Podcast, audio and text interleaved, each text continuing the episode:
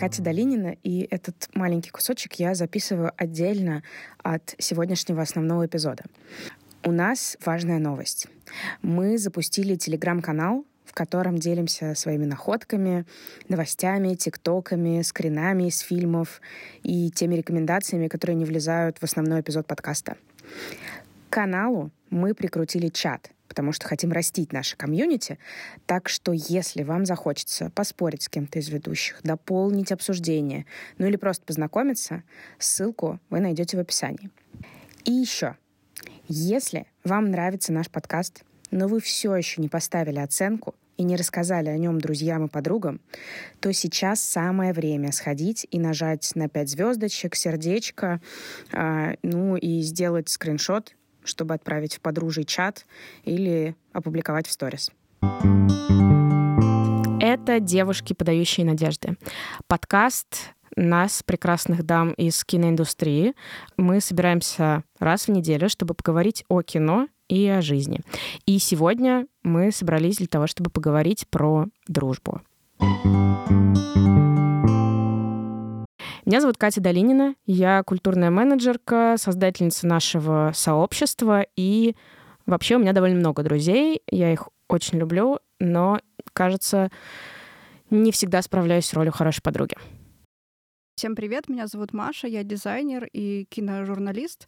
У меня тоже достаточно друзей, и близких, и не очень, но, наверное, я поддержу Катю и скажу, что тоже не всегда справляюсь с ролью подруги хорошей. Меня зовут Женя Марейнис, и долгое время я думала, что у меня никогда не будет друзей. И даже сейчас я иногда сомневаюсь, есть ли они у меня. И сейчас наверняка примерно 5-10 человек очень сильно виделись. А, меня зовут Катя Краслиди, мать Сима Голиков, авторка канала «Сексуальная тварь», и я считаю, что как подруга я и благословение, и проклятие в одном флаконе. Я предлагаю начать с того, чтобы обсудить, как вообще, на ваш взгляд, выглядит дружба в кино и в жизни. То есть, что такое дружба? Как, как вам кажется? Мне кажется, дружба — это очень хороший пример как раз фильм «Банши и Ниширина», потому что там показывается как и хорошая сторона дружбы, так и плохая, когда люди просто адски устают друг от друга. Или один устает от другого. Да а второй не понимает, что случилось. И такой, ну вчера же все было нормально. Блин, это жестко, что мы именно с этого фильма начинаем, как э, с разговора о дружбе. Ну, но... Сразу в карьер. Ну, как просто. бы да. Никакие там, типа, девочки, секс в большом городе, любовь в большом городе. Нет. Банши не Ширина. Как бы мы отрежем себе пальцы, лишь бы ты не разговаривал с нами. Ну ладно, я могу, в принципе, поговорить про секс в большом городе, как да, э, человек, который начал его смотреть лет с 13-14, и, конечно же, это очень сильно повлияло на мое представление о дружбе, потому что я смотрела на этих четырех женщин в большом городе, которые несмотря ни на что, всегда друг друга поддержат, и меня это очень сильно вдохновляло. Особенно, я не знаю, помните ли вы этот момент или нет, но когда Миранда забеременела э, случайно, и Шарлотта, которая хотела забеременеть, такая, да ты офигела, она так на нее сильно обиделась, Миранда с Шарлоттой как-то встретились, когда она выходила откуда-то, то ли из больницы, и узнала, что она бесплодная, и Миранда такая, блин, давай я провожу тебя домой. И Шарлотта такая, так, нет, я хочу дойти одна, типа, все ок, короче, в, в очень таком тяжелом состоянии, говорит, нет, нет, я пойду одна. И Миранда просто шла несколько шагов позади Шарлотты, чтобы просто быть уверенной, что она дойдет до дома.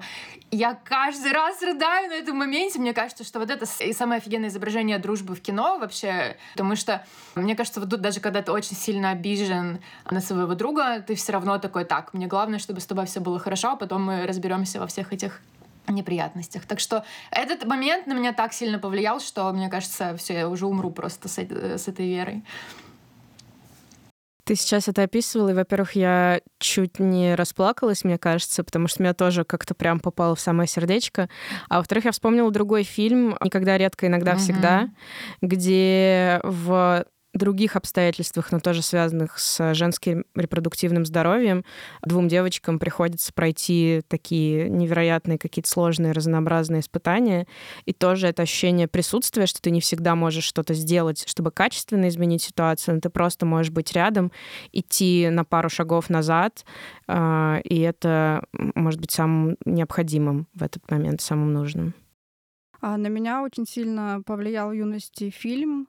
Это простая история Дэвида Линча, потому что там двое братьев очень сильно поссорились давно, причем они там сто лет уже не разговаривают и живут на разных концах Америки. И когда один из них узнает, что второго, второго был инфаркт, он отправляется через всю страну на газонокосилке к нему. Вот. И я очень плакала над этим фильмом, и мне кажется, потом поняла, что, ну, у меня, мягко скажем, не очень хороший характер, и я не всегда могу подобрать нужные слова, хотя там, допустим, иногда считаю одно, но говорю так, что считывается, будто я какая-то крыса овца.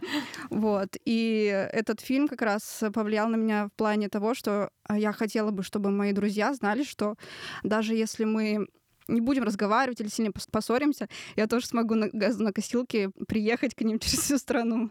Мне кажется, на меня из детских изображений дружбы очень сильно повлияли мультфильмы. А, я вспоминаю Шрека и «Ледниковый период», и «Братец-медвежонок», и там везде э, есть э, общая такая особенность, там везде есть персонаж, который очень старается быть удобным, и веселить всех, как ленивец, например, или как осел. В братце медвежонке это был, собственно, младший медвежонок. И э, рядом с ним такие травмированные э, люди, в которых очень много боли, одиночества, они преодолевают э, много разных обстоятельств. А, и эти герои, они ну, не, не очень понимают, как себя вести, и они берут на себя роль такого весельчака в компании, который всех веселит, собирает вокруг людей, и все такие к нему, ну, такие, ты, конечно, немножечко кринжеват, но при этом все равно вокруг него собираются. И я думаю, что для меня очень долгое время э, роль друга была именно такая подстраиваться, уважать чувства других людей, э, как-то постоянно быть вот этим вот весельчаком в компании. Из-за этого я, кстати, мне кажется, очень долгое время не замечала, когда мне самой э, было плохо и грустно, потому что я слишком ориентировалась на чувства других людей. Знакомо, мне кажется, ко всем. Ну, мне кажется, интересно при этом, что все примеры, которые ты перечислила, это про дружбу как бы мужских персонажей, да, понятно, что мы сейчас говорили про осла, ленивца, это, в общем, какие-то животные. Ладно. Я к тому, что, мне кажется, когда мы были детьми, было много, ну, как бы все истории, в которых были жен, женщины главные персонажи или девочки, это, как правило, истории э, про, ну, романтическую какую-то влюбленность в итоге, либо либо все, либо не, либо это мужчины, либо это какие-то другие герои. А вот такого, чтобы показывали именно маленьким девочкам женскую дружбу, я такого не помню.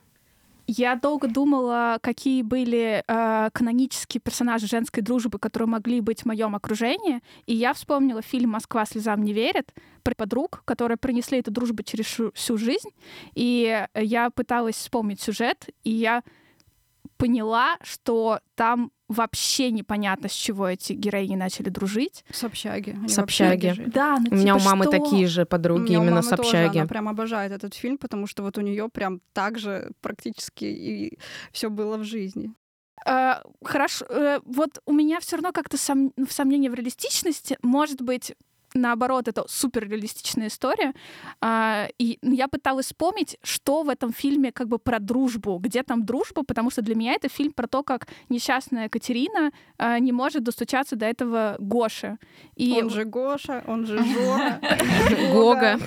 И если смотреть этот фильм, там как бы вроде бы это фильм про дружбу девушек, но все, что они делают, это обсуждают мужчин, и что без них невозможно жить. Ну да, то есть тест Бехдель а, явно этот фильм бы не прошел. Ну да, я имею в виду, он плохо просто состарился. В, в те года, которые он, когда он снимался, это все было, в принципе, нормально. И это же по книге тем более снято. В книге как раз все э, также и описано. А про дружбу там как раз тот момент, наверное, когда они уже в конце, во второй части сидят вместе на диване, когда этот Гоша, он же Жора, он же Гога, ушел, психанул, а, истеричка, капец.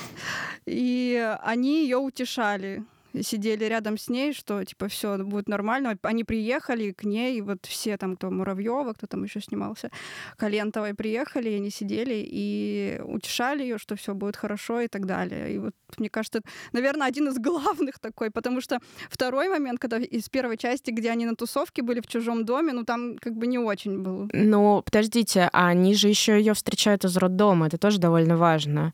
Момент, где она оказывается матерью-одиночкой, не запланировано ни для кого, то у нее есть друзья, чтобы ее поддержать, сначала это как бы все, что у нее есть. Я согласна, что, ну, тест Бехдель, для тех, кто не знает, это такой эксперимент мысленный что а, в фильме должна быть как минимум минута, где женщины разговаривают между собой, тема их разговора не касается отношений с мужчиной на любую тему. И да, не все фильмы его проходят, но данный случай, мне кажется, это не делает его каким-то плохим или нерепрезентативным, потому что при этом каждая из героинь проживает какую-то свою большую, сложную, в том числе профессиональную жизнь, да, у Катерины, например, успешная карьера. Но я думаю, что это касается именно того, какую историю. Нам рассказывают историю скорее не про дружбу, а про ее личную жизнь, и поэтому нам показывают, как она с подругами обсуждает личную жизнь. Но если посмотреть вот все, что было до, э, с момента рождения дочки и до момента, который нам показывают, да, явно там было много в ее жизни обсуждений. То есть ее не показывают как героиню, которая ни о чем, кроме мужиков, не думает. Да, это не про это, а про то, что просто, ну, как бы красной линией идет э, тот сюжет, который важен для раскрытия темы конкретной. Не учи меня жить, лучше помоги материально.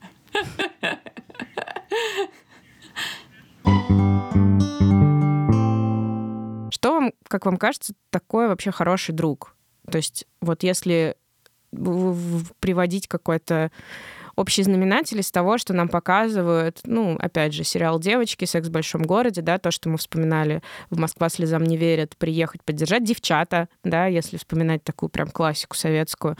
Там тоже это про какую-то поддержку и в работе, и в том, что вокруг какие-то козни строят, быть рядом, плечо свое подставлять. Явно мы за это время никого прям вот так вот не прокидывали.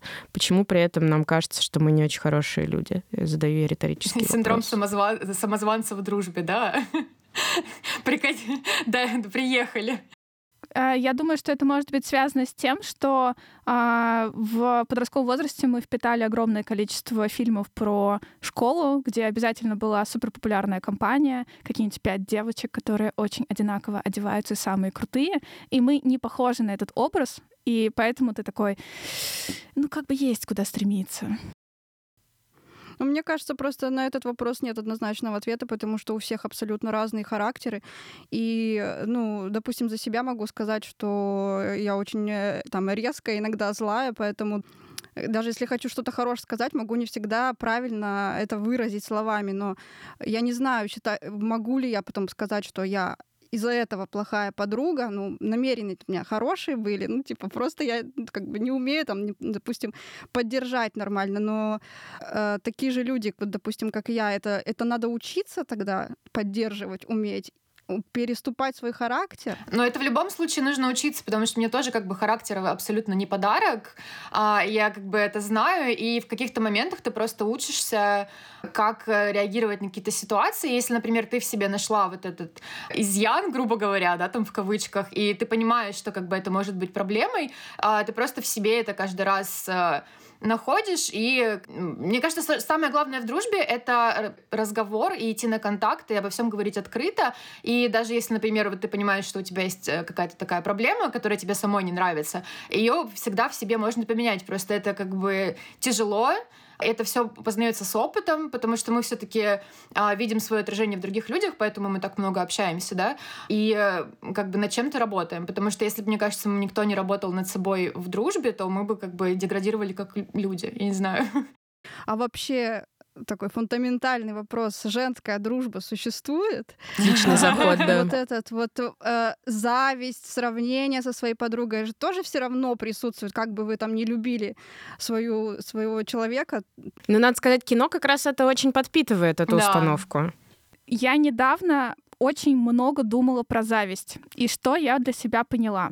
Что зависть очень часто слишком гнобят. Зависть — это суперестественный драйвер, который у тебя есть внутри. Завидовать можно не только своим подругам, но и своим друзьям совершенно разного пола. И это нормально. У меня вот э, друг э, сейчас подает на ВНЖ в Финляндии, и мне грустно, что он уедет. Я рада, что он уедет, но мне одновременно грустно, что он уедет. И, конечно, я немножко завидую, что он уедет. И иметь такой набор чувств по отношению к одному человеку и одной ситуации — это супер нормально. Очень часто люди себе запрещают завидовать, и это ну, превращается в пассивную агрессию, из-за этого уже не, ну, не хочется общаться с человеком, который вызывает у тебя зависть. Я прям начала предупреждать своих друзей, ребята, у меня случился ревайвал зависти. Я считаю, что это нормально. Поэтому я буду вам говорить прямо, когда я вам завидую. И это потрясающе работает на самом деле. Вообще удивительно, конечно, э, как круто принимать свои чувства, отстаивать их, говорить о них прямо. Это прям очень помогает дружить. Да, мне кажется, способность прямо понять, что ты чувствуешь, и как бы выразить это, это классно. Но, наверное, та зависть, и, которая оспаривает в теории существование женской дружбы, это вот не то, что ты описываешь, где ты такая, блин, я вот в этом месте завидую потому, потому-то, потому и могу это разложить. А где ты строишь козни из-за этого, из-под тяжка, где ты пытаешься подгадить, и вообще как бы такая... Но эм, это уже не дружба получается. Но мне кажется, что это связано с тем, что люди просто не могут э, распознать свои чувства, не могут их назвать вот так, как это могу, например, сделать я. Потому что я, конечно, молодец. Я много работала над тем, чтобы распознавать и называть свои чувства. Вот, но они, у них этого нету. Это действительно большая проблема. Много людей не могут называть, распознавать свои чувства. И это превращается в подавленные чувства, которые заставляют себя вести плохо. У меня супер пример. А, фильм «Смерть ей к лицу». Вы давно его пересматривали? Этот фильм написанный мужчиной, э, срежиссированный мужчиной про двух женщин, талантливых, потрясающих, которые всю свою жизнь бьются за одного несчастного Брюса Уиллиса. И одна другой завидует, и как бы другая завидует. То есть у них э, вся дружба, ну как бы дружба токсичная, да, строится на зависти, на том, что они как бы в себе вот это копят, что я лучше тебя, и мне надо это показать. И вот они там, не знаю, э, одна там пробивает, простреливает другой там живот, другая там сворачивает ей шею, и они в итоге такие все две покалеченные, вот никак не могут э, переступить через это чувство зависти друг к другу, но оно как бы их сплочает. Это реально очень часто стереотип, поддерживаемый мужчинами-сценаристами, что женщины не могут дружить сами по себе, они могут только соперничать, э, в основном из-за мужчины, причем из-за средненького мужчины, потому что вы помните, что Брюс Уиллис в фильме был такой, как бы амеба, ничего в нем как бы сверхъестественного не было, хотя одна женщина была супер крутой писательницей, другая супер классной актрисой, да. То есть э, вот этот стереотип, он в кино очень часто поддерживается, и я думаю, что напитанные этим стереотипом, как бы женщины э, во, во многом могли, не знаю, просрать э, дружбу, потому что э, в поп-культуре было не так много примеров хорошей женской дружбы, но я могу их привести на самом деле из старых фильмов. Это «С 9 до 5» с Долли Партон. Это фильм, по-моему, 80-х годов, э, где три женщины, которые вместе работали. Одна такая стереотипная бухгалтерка с Долли Партон, как раз такая блондинка с э, грудями. Все думали, что она спит с боссом. Хотя она была очень верна своему мужу. И две другие женщины, которых там одну уволили, по-моему, за то, что она спорила с боссом, а там третью не ценили на работе. Вот они объединяются, создают такое как бы очень классное трио, когда они друг друга поддерживают, и они- у них как бы одна цель — свергнуть этого босса. Фильм просто потрясающий, я его супер советую. Это хороший пример старых фильмов жен- о женской дружбе. Также, например, с Мерлин Монро есть «Джентльмены предпочитают блондина, как выйти замуж за миллионера». Тоже отличный пример женской дружбы, где они не соперничают, но как бы работают вместе над какой-то одной целью. Э, С Мерлин Монро это как бы найти богатого мужа и разорить его. Я очень это поддерживаю. По поводу зависти просто очень хотела Женю поддержать, потому что я выбираю себе э, друзей, которыми я восхищаюсь и которыми я завидую. Но завидую не так токсично, что как в фильме «Смерть ей к лицу», где я сижу и думаю, вот ты сучка такая. я, я лучше тебя. Нет, я, я смотрю на них, я вдохновляюсь. И да, я могу как бы завидовать, но эта зависть не работает на меня как во злость. А я подпитываюсь, то есть я такая думаю, блин, ты это сделала, ты мне показала, что это возможно, и я тоже так хочу. А у меня еще есть один пример фильма. Э, это как раз «Война невест» с Кейт Хадсон и Энн Хэтэуэй, где они были подружки с самого детства, вместе планировали свадьбы и дружили потом. И потом вот началось, когда у них э, оказалась свадьба в один день, полностью посрались друг с другом, потеряли как раз вот эту всю дружбу, которую они прошли с детства. Но в итоге они помирились и наплевали на мужиков и ушли красиво в закат. Я хочу подметить то, что там был пример все-таки немного токсичной дружбы, потому что, по-моему, Кейт Хадсон, она всегда э, считала, что Энн Хэтэуэй ей что-то должна. Она всегда была на первом плане, и она считала, что что бы она ни решила, Энн Хэтэуэй должна э, последовать как бы ее желаниям. И в какой-то момент Энн это реально надоело, и она очень сильно на нее разозлилась, потому что как бы ты не видишь меня как друга, который рядом с тобой, и как бы у которого тоже есть чувства и нужды. И как бы поссорились они именно из-за этого, они не из-за мужика поссорились, а из-за того, что как бы одна другую газлайтила. Но потом, да, они как бы, я рада, что они в конце помирились. Из недавних э, хороших э, примеров про женскую дружбу, мне кажется, это «Большая маленькая ложь». И еще «Флибэг», э, такие сериалы, где действительно в центре была история дружбы двух женщин, или даже больше, большего количества женщин, где тоже их объединяли общие интересы, общая арка. И я хочу сказать, что мы все еще не обсудили, мне кажется, культовые штуки про дружбу. Не только «Секс в большом городе», но еще сериал «Друзья» и сериал «Как я вашу маму». А девочки? Ну, девочки поновее, я еще думала про культовые, я думала, что ты сейчас скажешь клуб бывших жен, потому что, мне кажется, на чаше весов, и если с одной стороны можно рассматривать смерть ей к лицу, где женщины конкурируют за одного мужчину, и, в общем, это сводит их с ума э, и портит их отношения, то э, абсолютно с другой стороны клуб бывших жен, где старые подруги встречаются. Сначала они с каким-то таким скепсисом, недоверием и немножко даже, может быть, презрением смотрят на жизненные выборы каждой из них. Они дружили в университете, университете, потом жизнь их развела, и вот смерть одной из подруг, которая отправила им письмо, как-то их снова соединяет. И им удается преодолеть все эти разногласия и, наоборот, оценить то, что они такие разные, и поддержать друг друга, и вообще начать жить очень классную и полноценную жизнь. Вот. Я за это его очень люблю. Ну и вот надо сказать, что когда ты вначале толкала свою речь, Маш, про то, что даже если вы вдруг перестанете говорить, ты все равно на газонокосилке приедешь через всю страну к Карслиде, во-первых, я опять чуть не прослезилась, а это было только начало разговора. А во-вторых, я задумалась о том, что Наверное, мы не будем тут пытаться кому-то доказать, что женская дружба существует, потому что мы знаем, что она существует, и, в общем, и в кино уже примеров для этого достаточно, и все остальное. Но иногда дружба заканчивается. И, или, например, что-то трансформируется в отношениях вдруг, и там ты не понимаешь почему. Например, э, Милая Фрэнсис, да, это показывает, где подружки были супер близкими, а потом у одной появились отношения, что-то в жизни поменялось, приоритеты перестроились, и вот как бы уже нет того контакта, который был раньше, когда вы могли в комнате встретиться глазами и сразу друг другу понять.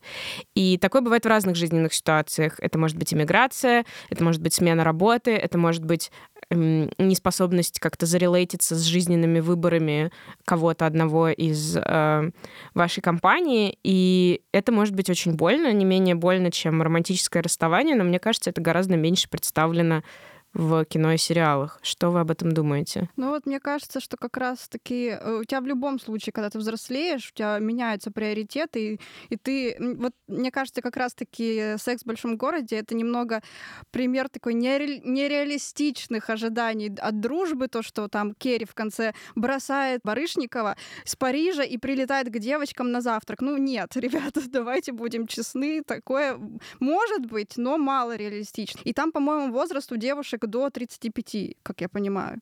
О, они вот. в 35 и начали. Равно... Они в 34, в 35 начали и закончили уже ближе к 40. э, все равно ты будешь отдаляться от людей, потому что от подруг своих, от друзей, потому что у тебя тоже будут разные приоритеты. У кого-то дети, у кого-то реально сейчас вообще капец, миграция, хоть что, э, смерть опять же. Вот. В конце концов, да. Да. Мне кажется, успех э, друзей и как встретил вашу маму и вообще огром и секс в большом городе в том числе заключается в том, что они э, изображали дружбу вот такой бесконечной, которая всегда с тобой будет, э, такая вторая семья, которую ты находишь для себя, потому что понятно, что у тебя есть твоя биологическая семья, и очень часто она вообще далеко не идеальна, и там очень вероятно нет близких интересов с твоими родственниками и близкими, и э, ты вырастаешь читаешь, и у тебя появляется такой второй шанс, ты можешь найти вторую семью uh-huh. друзей. Поэтому там сериалы про дружбу, на мой взгляд, настолько big deal в современной культуре. Сериал «Друзья» — это целое поп-культурное явление. Э, как, в общем-то, и «Как встретить вашу маму». А, и «Секс в большом городе», боже мой, я повторяюсь. А, вот. И, и они живописуют дружбу такой нереалистичной просто потому, что это потаенное желание гигантского количества людей, чтобы дружба была именно такой, чтобы она была бесконечной. Восемь сезонов и фильм, девять сезонов и фильм. И чтобы мы знали, что за кадром этот сериал заканчивается, но дружба не заканчивается. Но дружба заканчивается. Ну, кстати, мне кажется, вот э, если брать сериал «Друзья», то я соглашусь насчет Джо и Чендлера в дружбе, но мне кажется, у Рэйчел и Моники. Моники весьма токсичная была дружба. Ну, это на мой взгляд, не знаю. Мне всегда была симпатична Фиби, потому что что? Потому что она под всех подстраивалась и веселила. Ну, э, кстати, вот мы начали с э, упоминания Банши Иншерина, который про дружбу двух человек, которая uh-huh. закончилась, да, и с этого начинается фильм.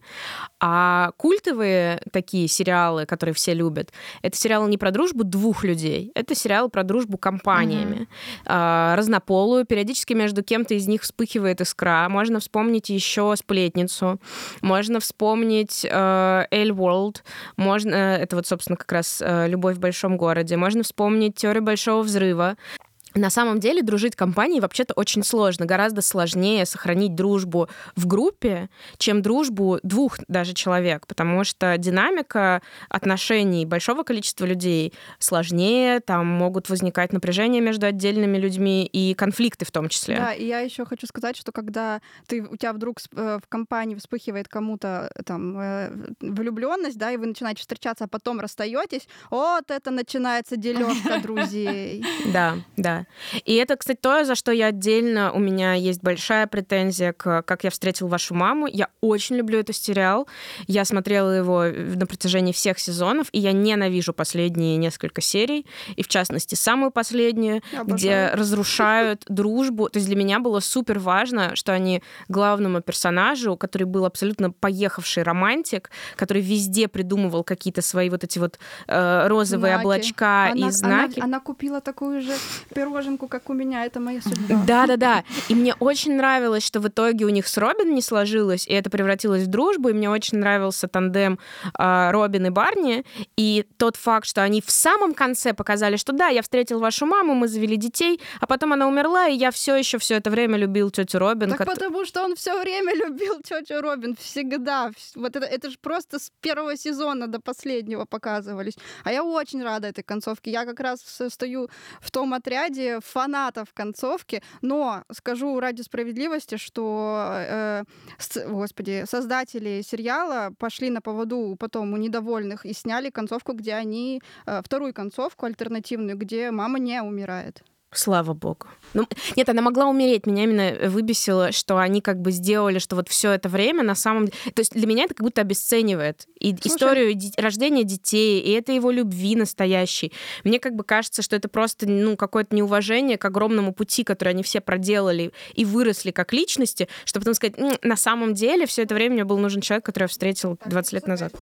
А, там не показано, что они сошли с Робин. Он просто пришел к ней с этой волынкой, с которой, ну, их была волын, волынка, просто пришел. Там же непонятно, что будет. Может, они просто поговорят как, дру, как друзья. Я хочу съехать с темы про концовку. Давай. И предложить альтернативную тему в связи с «Как встретил вашу маму». Мне кажется, что там есть одна очень крутая штука по, э, к вопросу о групповой динамике внутри компании, о том, как ее сложно сохранить. Там есть тема интервенций. Да. Да, кстати, Если мне очень нравится она. Что-то идет как-то, ну, появляются вопросы к одному из людей в компании, и кажется, что он идет куда-то не туда, и это кажется не только тебе, ты не молчишь об этом, а у тебя есть инструмент конфронтации, когда выходит э, несколько человек, они предварительно обсудили, они поняли, что это не только мне так кажется, и они могут об этом сказать. И другой человек может прислушаться или не прислушаться.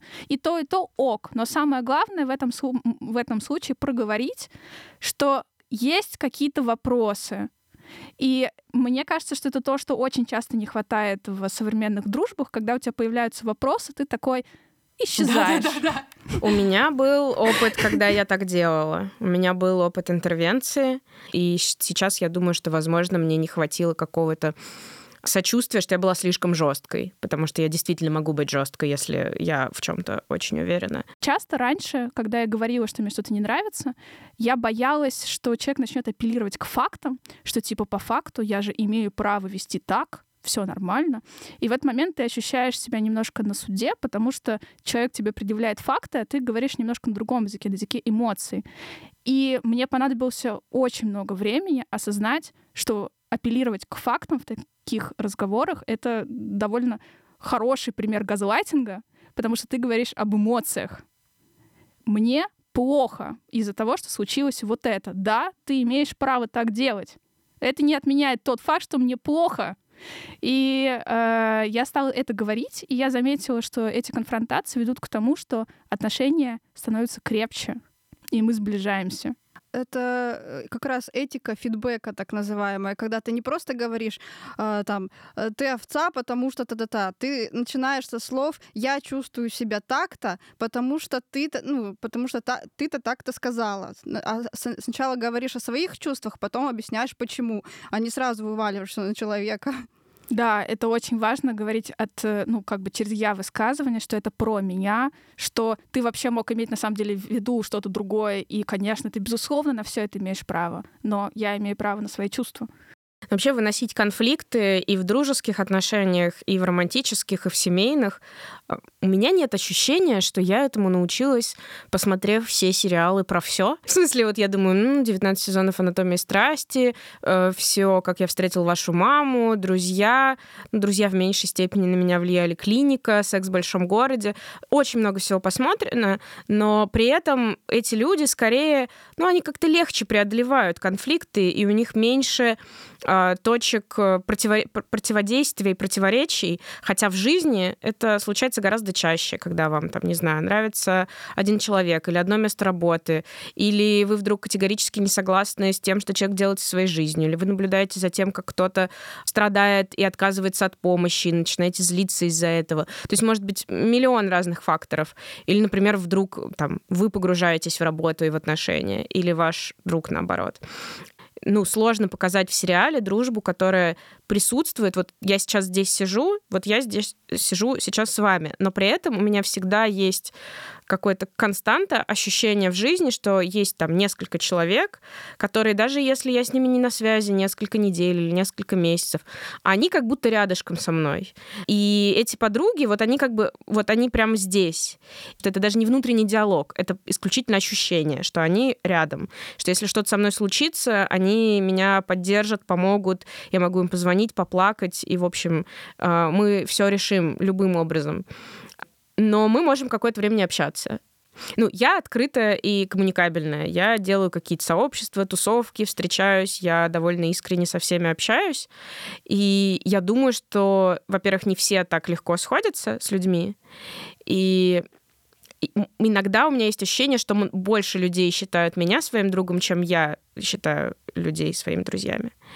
И это расхождение, оно и со мной также случалось, что я там в кого-то вовлекаюсь, а э, человек, ну, как бы пообщался со мной, и все. И я поняла, что вообще-то это, ну, большая ответственность, и я не всегда с ней справляюсь. Что для меня важно быть хорошим другом, для меня важно быть быть на связи и быть частью жизни для тех людей, для кого это важно, а меня может не хватать. Особенно, когда в жизни, ну, последние несколько лет у меня у каждого были тяжелые. Ну, вот я знаю про свои, что у меня была какая-то херня постоянно, uh-huh. очень насыщена. И она требовала очень большого количества энергии, чтобы просто ее как-то адекватно пережить и не поехать кукухой. И вот теперь я думаю о том, что, возможно, я профокапилась как подруга для многих людей. И я не знаю, что теперь с этим делать. Не знаю. Короче, это такой кусочек моей терапии, видимо, у нас здесь случился. Э, Кать, я как бы не знаю на стоп, ну, как бы прям все детали из того, что произошло, но из того, что ты сказала, а, я просто хочу сказать, что настоящие друзья всегда такой момент кризиса должны понимать. То есть ты как будто бы на себя возлагаешь слишком много обязанностей и ответственности. Коммуникация — это работа с двух сторон. Я тоже могу не всегда там спрашивать, э, как дела у своих друзей, и а, я иногда жду, что они мне как бы сами напишут, но не все так делают, и там, например, у меня есть тоже подружка, мне, мне приходится ей каждый раз писать. Я знаю, что у нее сейчас очень тяжелый период, я просто знаю, что ей плохо, и я просто буду ей писать. Там, она мне в жизни сама не напишет, если что-нибудь не нужно будет. Но это не значит, что мы не друзья. Это не значит, что она меня не поддержит в сложную минуту. Просто знаю, что ей сейчас очень плохо, и я просто вот буду до конца, пока ей не будет хорошо, я ей буду писать, типа, дорогая, Че, как твой денечек, как себя чувствуешь? И что-нибудь, может, фильмик тебе посоветую, давай какой-нибудь. Ну, вот такое. Поэтому на дружба — это как бы взаимоотношения двоих людей, поэтому не взваливай всю ответственность на 100% на себя. Ну, как бы это чисто мой совет, и мой никогда никто не спрашивал. Но это вот э, как бы да. Мне хочется еще сказать, что несмотря на то, что дружба — это очень важно и очень ценно, конечно, для большого количества людей, в первую очередь надо всегда заботиться о себе, о своих потребностях и о своих чувствах. И если тебе плохо, ты устала, у тебя идет кукуха, ну как бы ты самый важный человек в своей жизни. Другие люди, они разрулят свою жизнь. Да, и как раз сейчас хотела рассказать историю про мою бывшую лучшую подругу, с которой мы дружили 25 лет с первого класса. Мы были как сестры. Я могла, короче, так же, как и она, приехать, там, не знаю, ночью к ней или она ко мне, и это было окей, потому что, ну, настолько мы были близки. Она потом переехала в Питер, я переехала в Екатеринбург, и мы все равно общались. Лучшие подруги, что тут скажешь. Но однажды она уехала в Индию, вот, и после этого у нас очень сильно с ней поменялись отношения. Последним, наверное, таким толчком стало то, что я не видела своих друзей с универом, и тоже у нас компания, мы как бы все разошлись, но все равно все дружим. Я их долго очень не видела, и ее не видела тоже два года. И я пишу ей, э, я приезжаю в Екатеринбург, давай увидимся. И она говорит, что, ой, у меня так много дел, но можешь приехать, там, я буквально, знаешь, на 10 минут могу к тебе прийти, там, т.д.т. И я написала своим друзьям, и они такие, просто ушли все со своих работ, забронировали наш любимый столик и пришли со мной повидаться. И это на самом деле такой был последний показательный момент, когда я поняла, ну, насколько она э, отдалилась от меня, и, я, и что я вообще ее перестала понимать. И, ну, я ей ничего не сказала об этом, но спустя месяц она меня везде заблокировала. Ну, и, и до сих, мы больше не общаемся, собственно. И у меня до сих пор... Я как бы сначала отпустила эту ситуацию, думаю, ну, просто дружба заканчивается. Но мне все равно это обидно, знаете, как э, я не договорила, вот этот мем, что мы не прояснили нашу с ней вот это многолетие, блин, 25 лет, извините меня, это больше всей моей жизни, не прояснили момент от начала и до конца нашей дружбы. То, что было и в детстве, мне это ну, надо было, и мне надо это сейчас. Но я ну, никак, наверное, не смогу уже с ней поговорить. Это очень грустная история. И мне кажется, это хорошая иллюстрация того, что в любые отношения очень полезно ну, за, за, заканчивать их вот таким вот closure. И это очень важный инструмент, который как будто бы недооценивают. А, вот не знаю, как у вас, у меня вокруг часто говорили, ну типа, ну очевидно же, что он не хочет там с тобой общаться, просто, не знаю, не пиши ему. Нет, я хочу прояснить, что это, блин, за говно такое происходит. Да, скажи прямо, я не хочу с тобой общаться, я отстану от тебя. Ну, типа... И очень важно услышать это из уст другого человека и сказать, да, ты не... Окей, хорошо, ты не хочешь со мной общаться, А это вызывает у меня злость, обиду, грусть. Я чувствую себя преданной. И это очень важно, иметь возможность это высказать. И удивительно, кажется, что это типа избыточно. На самом деле это очень важно. И вот эти вот супер как бы сложные чувства, их легче переварить после того, как ты их высказал. И очень-очень грустно, когда лишают возможности такого closure. Я очень сочувствую. Да, еще просто у нас, ну, очень тяжелые были последние годы отношений. Вот это, наверное, самое обидное было, потому что это сразу закрадывается. Может, я реально не помогала, может, я, типа, ее плохо слушала, плохо поддерживала, потому что сразу начинаешь об этом думать. О том, чтобы правильно поддерживать друга, надо поговорить с другом, что для него значит поддержка, потому что для каждого поддержка а, означает что-то свое. И это не факт, что у вас а, сходятся эти понятия. Поэтому а, ни, в, ни в коем случае не хочу тебя газлайтить а, абсолютно. То есть я не говорю, что сейчас что ты была не пожалуйста, не подумай так. Но да, то есть это, мне кажется, косяк с ее стороны, что она не сказала, что для нее значит поддержка. Очень часто то, что люди делают по отношению к нам, на самом деле больше говорит об их текущем состоянии, чем о нас. И я стараюсь всегда держать это в голове тоже, когда происходит что-то болезненное со мной, что это не про меня, а про человека, который это сделал. У меня была подруга с университета, которую я очень любила. А, она меня учила часто с людьми ссориться и давать отпор, и не давать... Как бы, когда я рассказывала, что вот там мне сказали вот это, мне сказали вот то, я очень расстроилась, она меня как-то так вдохновляла вдохновляла, что типа, блин, Кать, хватит уже, давай как бы шли нахер, когда тебя что-то не устраивает, вообще не бойся ругаться. Ну, это влияло на меня. Вообще ее вера и поддержка в меня очень много для меня значили.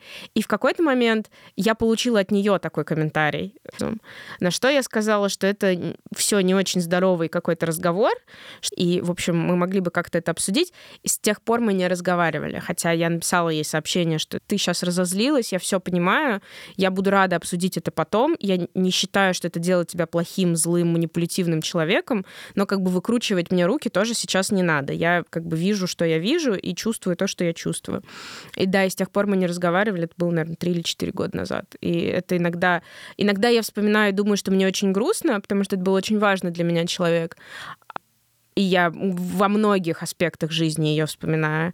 Но, с другой стороны, я думаю, ну вот, значит, она меня научила каким-то тоже вещам, которые не, не позволяют теперь нам поддерживать общение. Ну, так тоже бывает. Я восхищаюсь всеми вами за то, что вы отстаиваете свои границы, говорите о своих чувствах и не приемлете, когда вам не ок, говорите об этом. Женя такая, я вам разрешаю говорить о своих чувствах. Говорите. Ладно, моя супер грустная история. А, у меня была подружка, мы с ней где-то, наверное, лет с 24 дружили. Сейчас мне 33, то есть давно. давно. Она была настолько хорошим близким человеком для меня, что каждый раз, когда мы общались или там жили вместе в одной квартире, нам вообще абсолютно никто не нужен был до такой степени, что мы просто как бы все планировали вместе. У нас я растворилась, у нас было мы эта дружба могло стригерить какой-нибудь абсолютно глупый вопрос. Например, я ей проспойлерила победителя Драг Рейса, который мы тоже вместе смотрели, и она как бы на меня обиделась, и мы просто, не знаю, полгода не разговаривали. Вот из-за какой-то маленькой абсолютно фигни, понимаете? А потом, в общем, мы с ней снова сходились. Опять как бы вот что-то маленькое триггерит, и она как бы на меня высаживается, и мы опять не общаемся.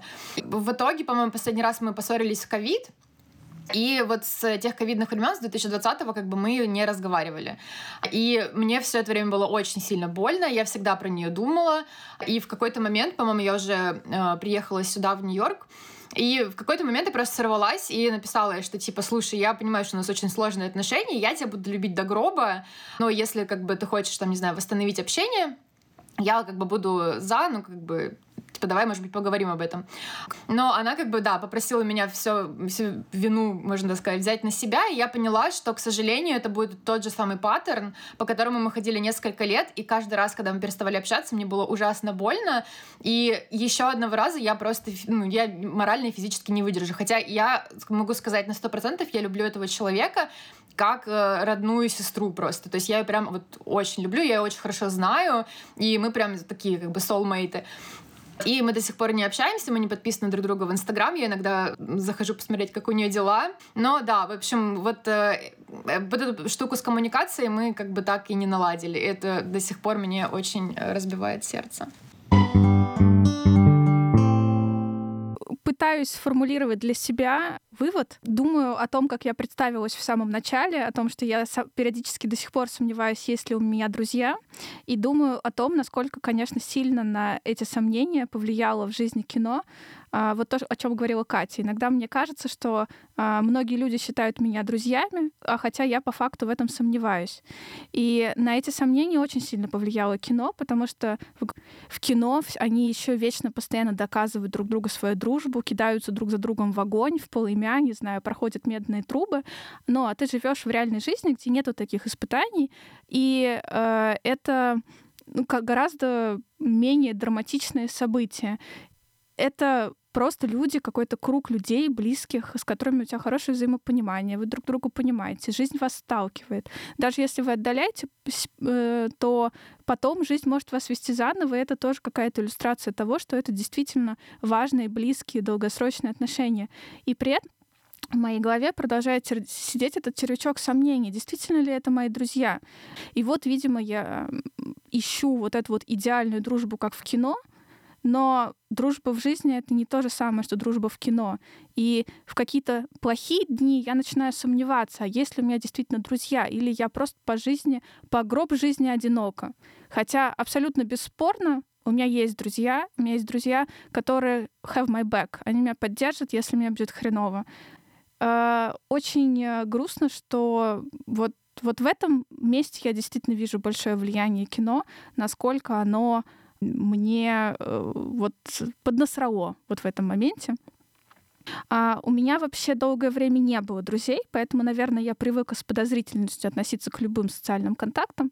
А в школе у меня не было друзей, и поэтому, наверное, я выбрала там роль весельчака в качестве своей роли для того, чтобы хотя бы какие-то социальные контакты заводить, даже если там все надо мной смеются.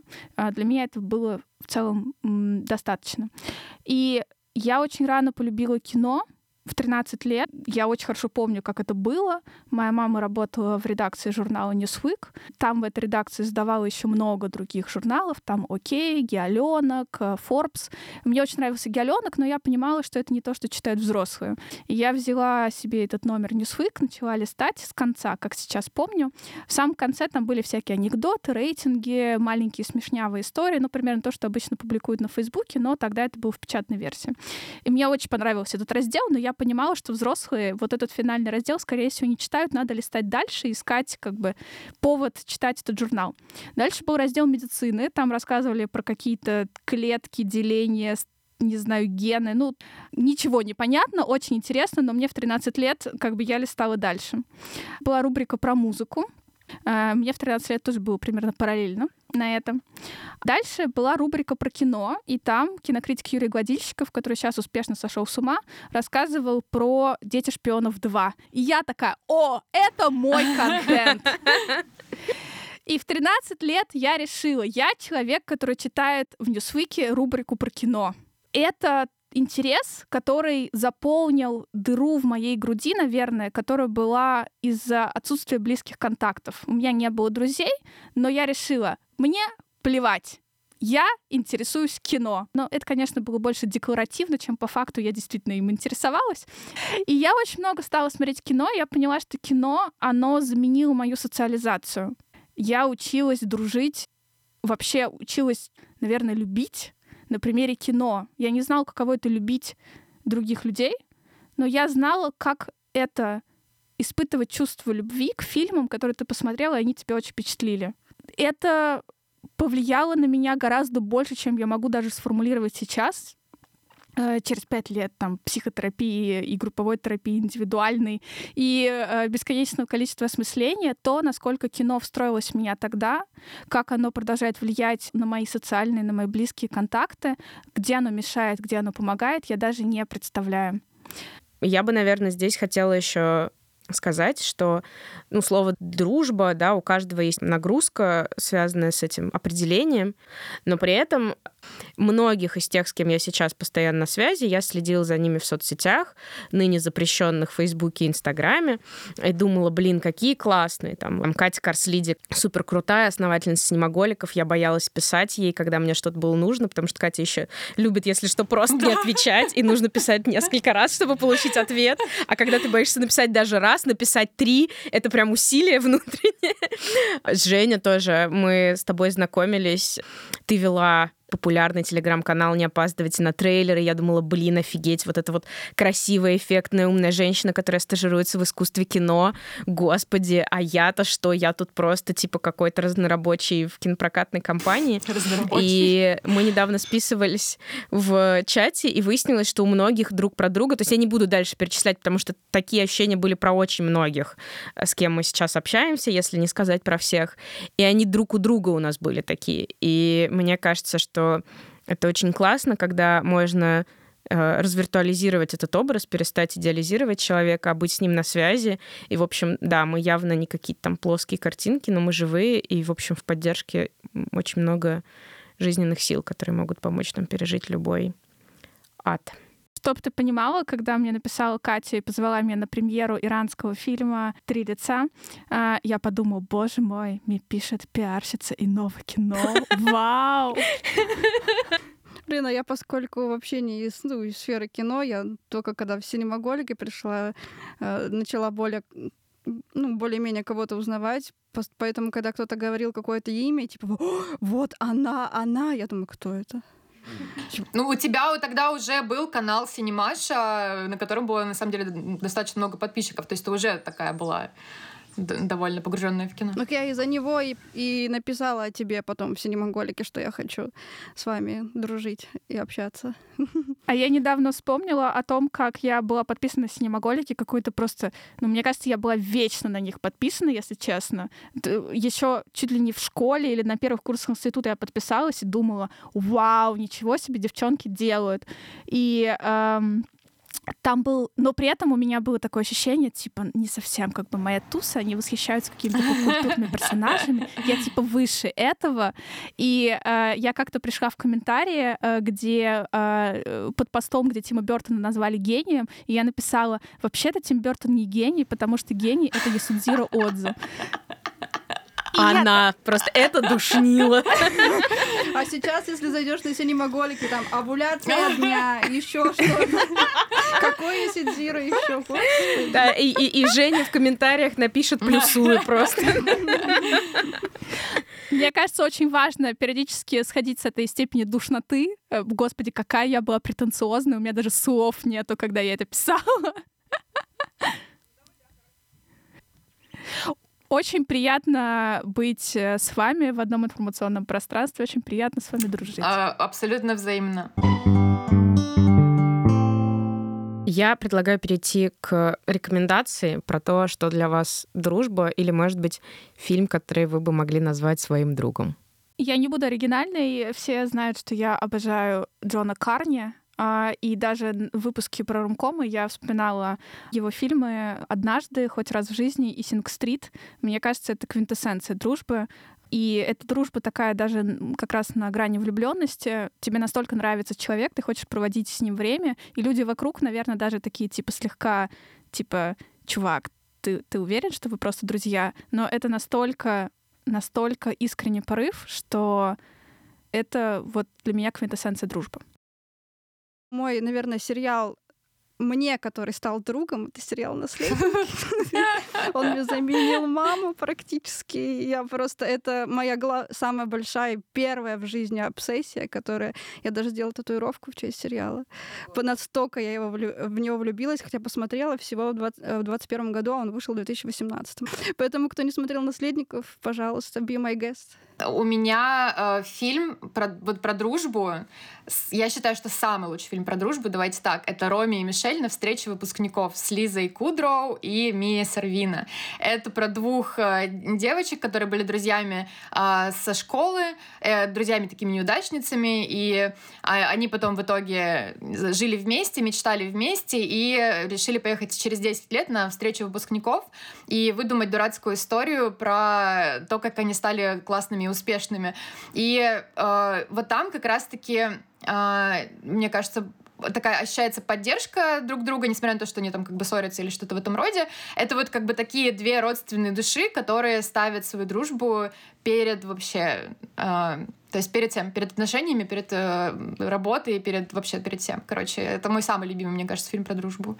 Мне кажется, или ты этот фильм называла, когда мы обсуждали феминистские ромкомы? Да, я буду про него говорить в каждом выпуске, пока его не посмотрят все. Или про секс в большом городе. Мы говорим про секс в большом городе в каждом выпуске, это коммитмент. Да, два столпа, на которых держится Катя Корслиди, э, это Роми и Мишель и секс в большом городе. Я скажу два сериала, которые, наверное, поддерживают меня в последнее время. Это «Тед Ласса», который сейчас я радостно смотрю, третий сезон, который начал выходить. Это Shrinking терапия, который закончился в первый сезон в эту пятницу. И сейчас еще я поняла, что третий я даже назову. What Do We Hide in the Shadows? Mm. Чем мы заняты в тени? Это тоже сериал, который и про дружбу, и, в общем, они все, наверное, их объединяет то, что там есть элемент везде комедии, при этом герои сталкиваются с разной степенью сложности ситуации, и, э, ну, Тед Ласс, наверное, чуть более карикатур, ну, карикатурное слово, которое так условный, да, такие более обобщенные персонажи и ситуации, опять же, в котором им предлагают оказаться. Терапия посложнее, э, чем мы заняты в тени, тоже такой со своей спецификой. Ну вот, наверное, эти три а, были для меня какой-то ментальной опорой. Ну и «Анатомия страсти». Разумеется, все сезоны, ребят, прям настоятельно рекомендую. Про него мы потом запишем отдельную серию эпизодов. Возможно, их будет 19 или 20. А, и настоящие друзья дослушивают до конца. Да, сто процентов. Подкасты своих подруг. Узнаем, кто послушал, а кто не послушал. Тем, кто дослушал до конца, предлагаю написать в комментариях. А, лю- ваши любимые из героинь секса в Да, да, да, давайте так. Спасибо за этот разговор. Мне кажется, получилось интересно и про разное. Берегите себя, своих друзей, э, своих знакомых, свои сообщества, комьюнити, но менталку, конечно, свою в первую очередь. Ну все, пока. Пока-пока. Пока. Bye-bye.